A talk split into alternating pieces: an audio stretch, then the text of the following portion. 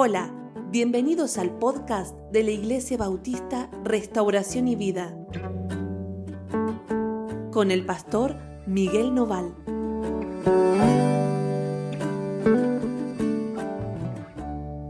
Hola, ¿cómo están? Dios los bendiga muchísimo.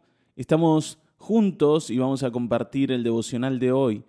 Esta vez en el capítulo 5 de Josué. Josué 5, vamos a leer desde el 1 hasta el versículo 7 y vamos a mirar eh, este devocional de hoy, esta palabra de hoy, como algo importante entender eh, en esta vida que estamos construyendo con Dios. ¿Está bien? Así que si tenés tu Biblia, vamos a leer juntos. El devocional de hoy eh, lo hemos titulado Purificados del Camino. Purificados del Camino. Bueno, dice, cuando todos los reyes de los amorreos, que estaban al otro lado del Jordán, al occidente, y todos los reyes de los cananeos que estaban cerca del mar, oyeron cómo Jehová había secado las aguas del Jordán delante de los hijos de Israel hasta que hubiesen pasado, desfalleció su corazón y no hubo más aliento en ellos delante de los hijos de Israel.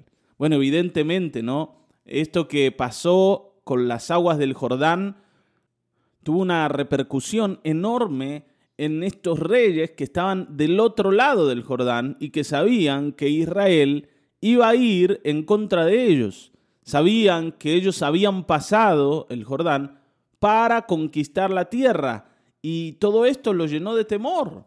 Eh, cuando Dios hace algo a favor nuestro, hay otros que también están mirando. Hay otros que también están diciendo, bueno, Dios está con ellos. ¿Y ahora qué vamos a hacer? Eh, el, el favor de Dios está con ellos. Cuando uno se da cuenta que Dios está al lado de alguna persona, tiene dos caminos. O humillarse y decir, yo quiero caminar con vos, quiero estar con vos, enseñame, mostrame, decime cómo es. O se enoja y se vuelve enemigo y empieza a criticar y empieza a tratar de poner palos en la rueda para ver que ese que yo creo que es, para decirlo así, ¿no? El favorito de Dios caiga, porque a nosotros no nos gustan los favoritos. ¿Por qué Dios tiene que tener favoritos? ¿Eh? ¿Y por qué Dios no trata a todos igual? ¿Por qué no los deja solos y que ellos ganen lo que puedan ganar y hagan lo que puedan hacer? ¿Por qué Dios pelea por ellos? No es justo. Esto es como los chicos sienten de los padres. ¿Por qué mi papá le dio más a mi hermano que a mí? No es justo, nos tiene que dar a todos igual. Bueno, pero eh, esa es una idea nuestra. No quiere decir que sea así. Está bien, yo sé que algunos de ustedes dicen, no, ¿cómo? A los hijos hay que darles a todos por igual. Bueno, pero esa idea de a todos por igual es muy relativa. Está bien, ¿no? Porque ¿qué es darle a todos por igual? Está bien, y estoy saliéndome un poco del relato, porque evidentemente Dios favorecía, prefería a Israel y los había tomado como su pueblo y no al resto. No es una situación similar, pero ya que mencionamos esto, digo, ¿no? Digo, eh, ¿qué es darle a los hijos de, de manera equitativa? Cuando decimos, le vamos a dar a todos lo mismo, yo tengo que entender que a veces darle a todos lo mismo no es ser equitativos. ¿Por qué? Porque no todos necesitan lo mismo. Vos tenés ¿no? un, hijo grande de 15 años y tenés otro de 7. Y cuando se sirve el postre, le das lo mismo al de 7 que al de 15. Y evidentemente, el chiquito no come lo mismo que el grande. Entonces, darle más de lo que puede comer al niño y darle menos al muchachito no es ser equitativo, es ser justamente injusto porque las necesidades de ellos no son las mismas. ¿Cómo yo puedo darle lo mismo a dos personas que tienen necesidades diferentes? No es ser justo actuar de esa manera. Claro, uno puede decir, bueno, a los dos le di lo mismo, así que ninguno se puede enojar. Bueno, pero está bien. Pero te tenés que dar cuenta que las necesidades no son las mismas. Y si las necesidades no son las mismas, lo que yo tengo que dar no es lo mismo en uno que en otro. Esto lo tengo que saber. Y lo digo porque a nosotros nos encanta esto de que a todos nos den lo mismo. A los que tenemos más capacidad o a los que tenemos menos capacidad. Nos gusta que nos den lo mismo, especialmente si yo tengo menos capacidad. Y el otro más, yo no quiero que al otro le den más. Bueno, sí, pero él come más que vos. Bueno, no me importa, pero yo quiero ver el plato mío y el de él igual. Y eso es más una cuestión visual que, que real. A nosotros nos gusta ver las cosas equitativas, aunque no lo sean. Nos gusta, ¿no? Nos gusta ver que el otro tiene lo mismo que yo, aunque él necesite más, no me importa, o yo necesite menos, no me importa. Yo quiero que a la vista las dos cosas parezcan igual. Nos hace sentir tranquilos tener lo mismo que el otro. Ahora, eh, esto si sos papá, o si vos eh, fuiste hijo y te enojabas con tu papá porque no te daban lo mismo, que las necesidades no son las mismas y que nosotros debemos conocer a nuestros hijos y poder darles lo que de verdad necesitan, porque eso es lo que los va a hacer crecer y eso es lo que les va a enseñar también a ellos a entender que no todos tenemos que tener lo mismo para ser felices. No todos tenemos que tener lo mismo para ser felices. Yo no necesito tener lo mismo que el vecino para ser feliz. Yo necesito tener lo mío, lo que yo necesito, lo que a mí me hace bien y sobre todas las cosas tengo que entender qué es lo que Dios quiere darme. Así que eh, no te metas en el lío de la igualdad porque esa igualdad es relativa y depende de las personas. ¿Está bien? Bueno, volviendo al tema, evidentemente estos reyes sentían y sabían que Dios estaba con Israel, porque jamás habían visto al río detenerse delante de nadie. Y si el río se había detenido y los había dejado pasar en seco, querido, agárrate, porque estos vienen a conquistar y a llevarnos puestos a todos. Dios está con ellos y no hay nada que hacer. Está bien, y ahí empezás a buscar ayuda donde se pueda. Vas a cualquier curandero, a cualquier hechicero, te arrodillas ante quien sea, pero que te libren de lo que vos crees es inevitable y es la caída, la derrota y, y la pérdida de todo, porque acá hay alguien más poderoso que yo. Y esto es lo que ellos sienten. ¿Está bien? Ahora, vamos a ver qué Dios le pide a Israel. ¿Está bien? ¿Qué Dios le pide a Israel? ¿Y qué Dios ve que Israel necesita hacer ahora antes de la conquista? Fíjense, dice, en aquel tiempo Jehová dijo a Josué, hazte cuchillos afilados y vuelve a circuncidar la segunda vez a los hijos de Israel.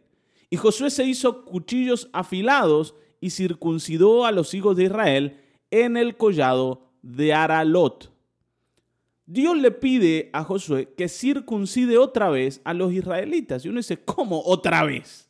Está bien, ¿no? Ustedes saben que la circuncisión es una operación que se hace una vez en la vida. Y ellos, por ser israelitas, ya estaban circuncidados.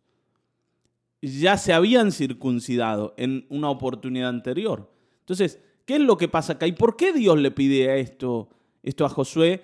que evidentemente lo cumplió al pie de la letra. Dice, esta es la causa por la cual Josué lo circuncidó. Todo el pueblo que había salido de Egipto, los varones, todos los hombres de guerra, habían muerto en el desierto por el camino después de que salieron de Egipto. Pues todos los del pueblo que habían salido estaban circuncidados. Mas todo el pueblo que había nacido en el desierto, y presten atención a esa, a esa frase, todos los que habían nacido en el desierto por el camino, después de que salieron de Egipto, no estaba circuncidado todo ese pueblo. Y acá hay algo que me gustaría mencionar, y es esto de que hay veces que nosotros somos, como ellos, hijos del desierto. ¿Cómo es esto de ser hijos del desierto? ¿Qué es? ¿Qué es eso?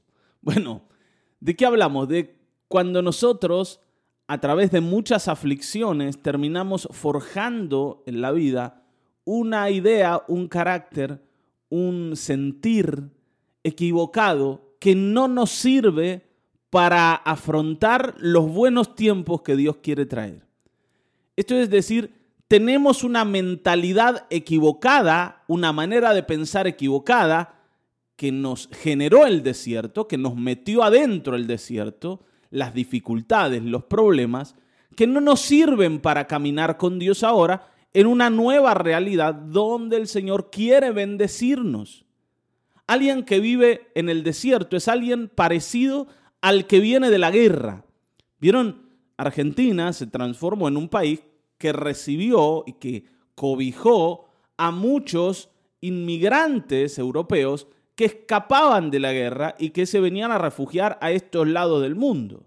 Y cuando venían los inmigrantes, vivían acá, donde no había guerra, como si hubiese. Por ejemplo, la abuela de Laura, mi esposa, era una mujer italiana que había tenido que escapar de Italia a causa justamente de la guerra, y ella vivió toda la vida bien, con un buen pasar económico. Pero así todo, ella, por ejemplo, se veía cualquier cosita que sobraba, lo guardaba. Incluso lo llegaba a tener tanto tiempo hasta que se descomponía, se ponía en mal estado en la heladera, pero ella sentía que tirarlo era un crimen y que no se podía hacer. Yo sé que alguno de ustedes eh, está de acuerdo con eso, pero a ver, cuando hay algo que de verdad sirve o le va a servir a alguien más, claro que sí hay que guardarlo o hay que darlo. Pero guardar algo por guardarlo para que se descomponga y se ponga feo, solo porque me da la sensación de seguridad y de que si está ahí no me va a faltar, aunque de verdad no lo necesito, es vivir bajo la mentalidad de la guerra o bajo la mentalidad del desierto. Y nosotros vivimos así. Por ejemplo, si por mucho tiempo en casa estuvimos peleando, peleando con papá, peleando con mamá, peleando con los hermanos. Cuando yo me caso, me caso para pelear. Y no es que estoy en casa de mis viejos donde las peleas eran comunes. Voy a construir algo nuevo. Y podría construir eso nuevo sin esa otra realidad. No eh, pensando en que las peleas van a ser la rutina diaria. Pero como yo vengo de allá, ya me preparo y me caso con los guantes puestos. ¿Para qué? Para de entrada darle al otro y que no me gane la batalla y que sepa que acá yo me voy a hacer respetar. ¿Te das cuenta de lo que te digo? Esto es como, ¿no es cierto? Ese dicho que dice, el que se quema con leche ve una vaca y llora. y no quiere decir que en esta situación nueva que vos estás viviendo vayas a tener que experimentar lo mismo. Pero como estás tan forjado por esa realidad anterior, tan moldeado por esa realidad anterior, normalmente mala, tan dañado por lo que tuviste que vivir, hoy seguís esperando que lo que venga en la vida sean las mismas situaciones y te preparás para defenderte. Si hay alguien que te hizo mal, sentís que todos te van a hacer mal. Y cuando queremos vivir con Dios así, nos equivocamos y terminamos yendo para un lugar contrario al que Dios va, como a contramano del Señor. Y esto es por eso, porque tenemos mucho desierto encima.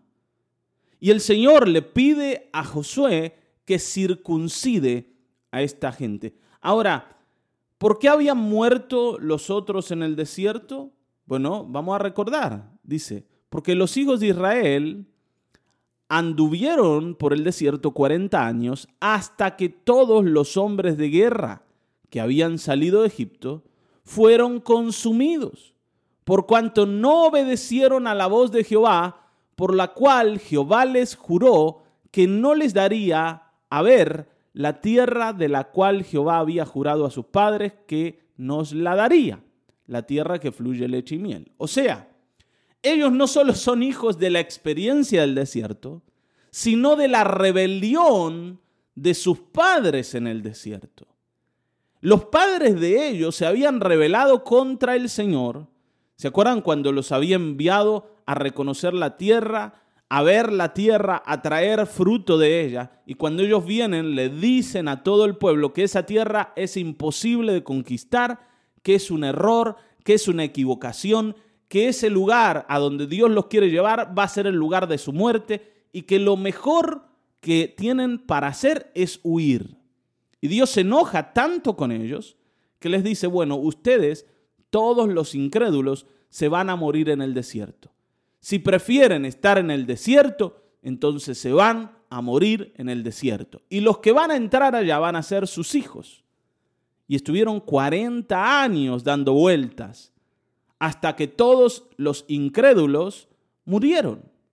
Todos los que tenían para tomar la tierra, todos los que podían disfrutar, todos los que podían criar a sus hijos en la tierra prometida, terminaron muriendo en el desierto, perdiendo todo lo que podían recibir de Dios por incrédulos. Que nunca te pase, hermano, de perder lo del Señor por ser incrédulo. Es preferible morir como creyente que vivir como incrédulo.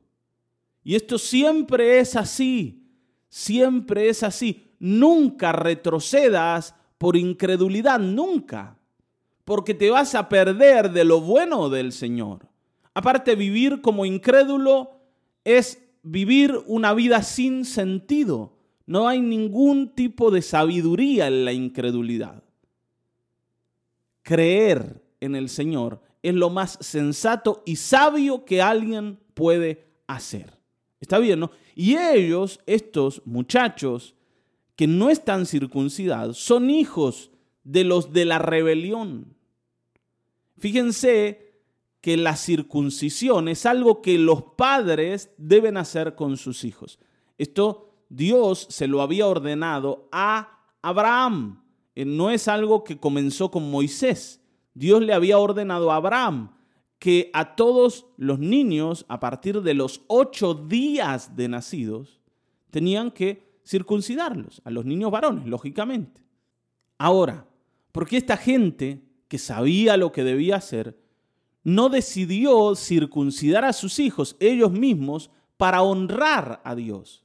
Bueno, evidentemente ellos andaban con Dios peleados Caminaban con un Dios al que no querían honrar, al que no querían seguir. No tomaron en cuenta esto.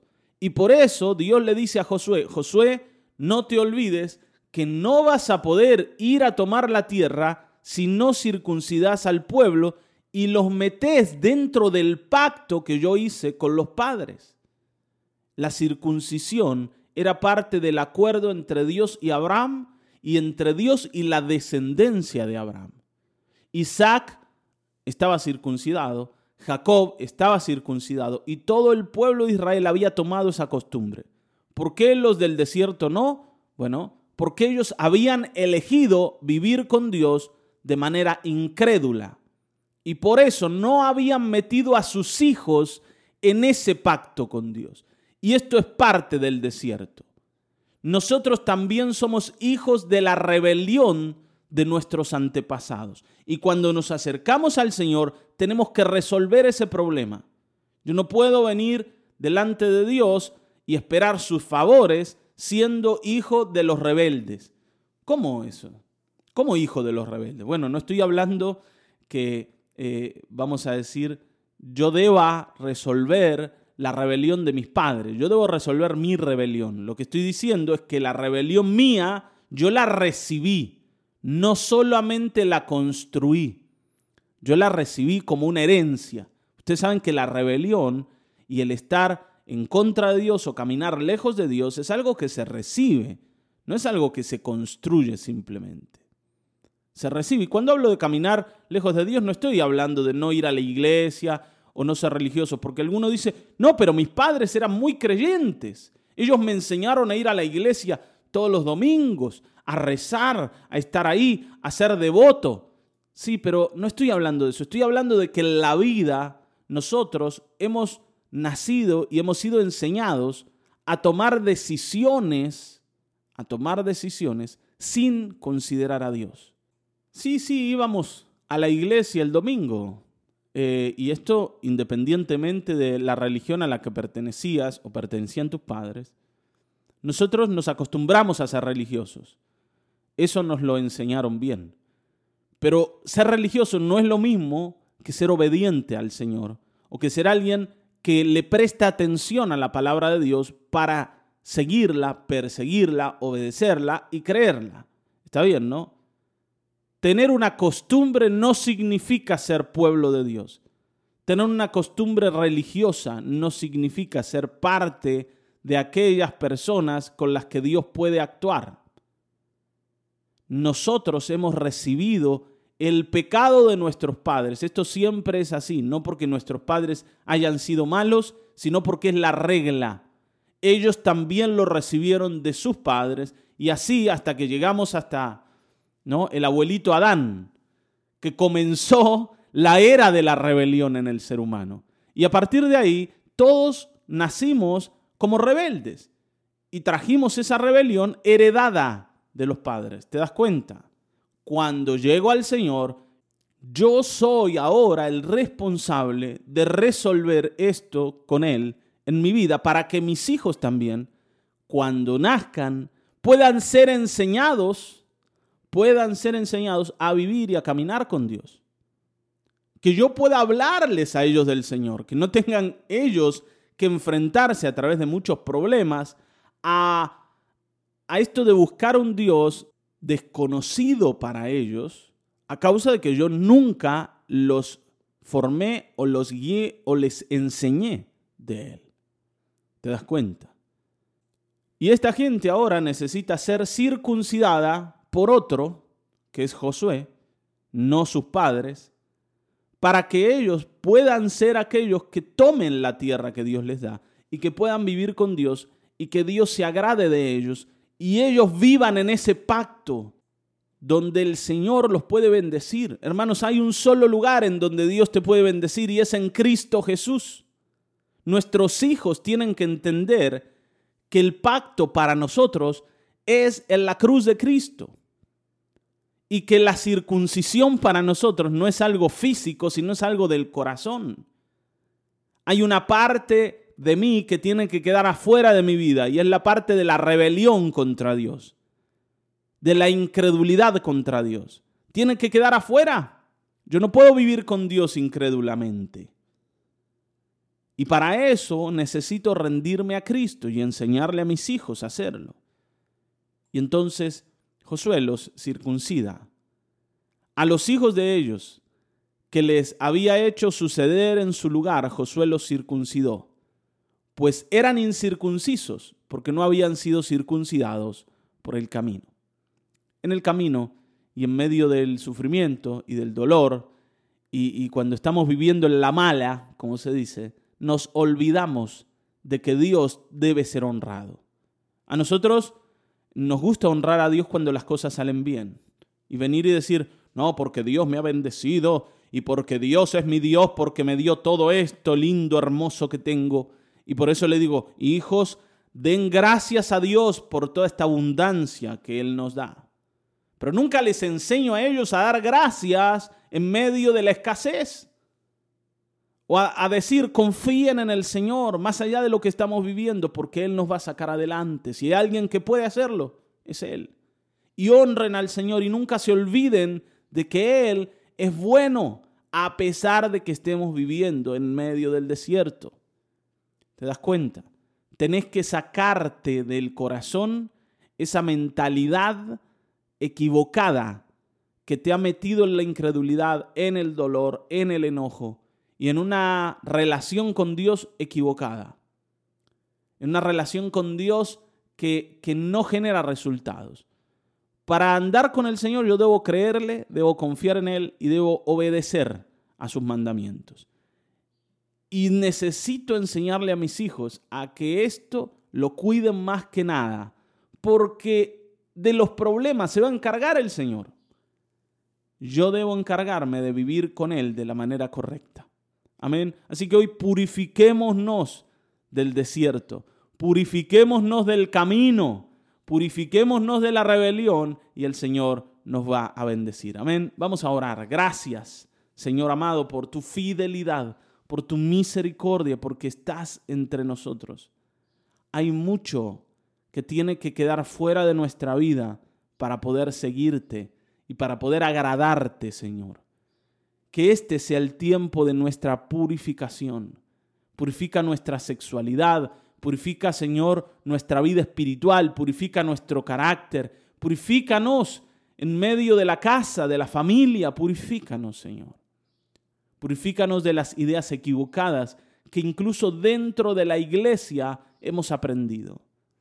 Padre, que este sea el tiempo en donde tú nos pones en el camino correcto y nos enseñas a mirar a la cruz. En el nombre precioso de Jesucristo, te adoramos y te bendecimos. Amén, amén, amén. Hasta aquí hemos llegado. Nos volveremos a encontrar en el próximo episodio de Mañanas de Restauración y Vida. Dios te bendiga.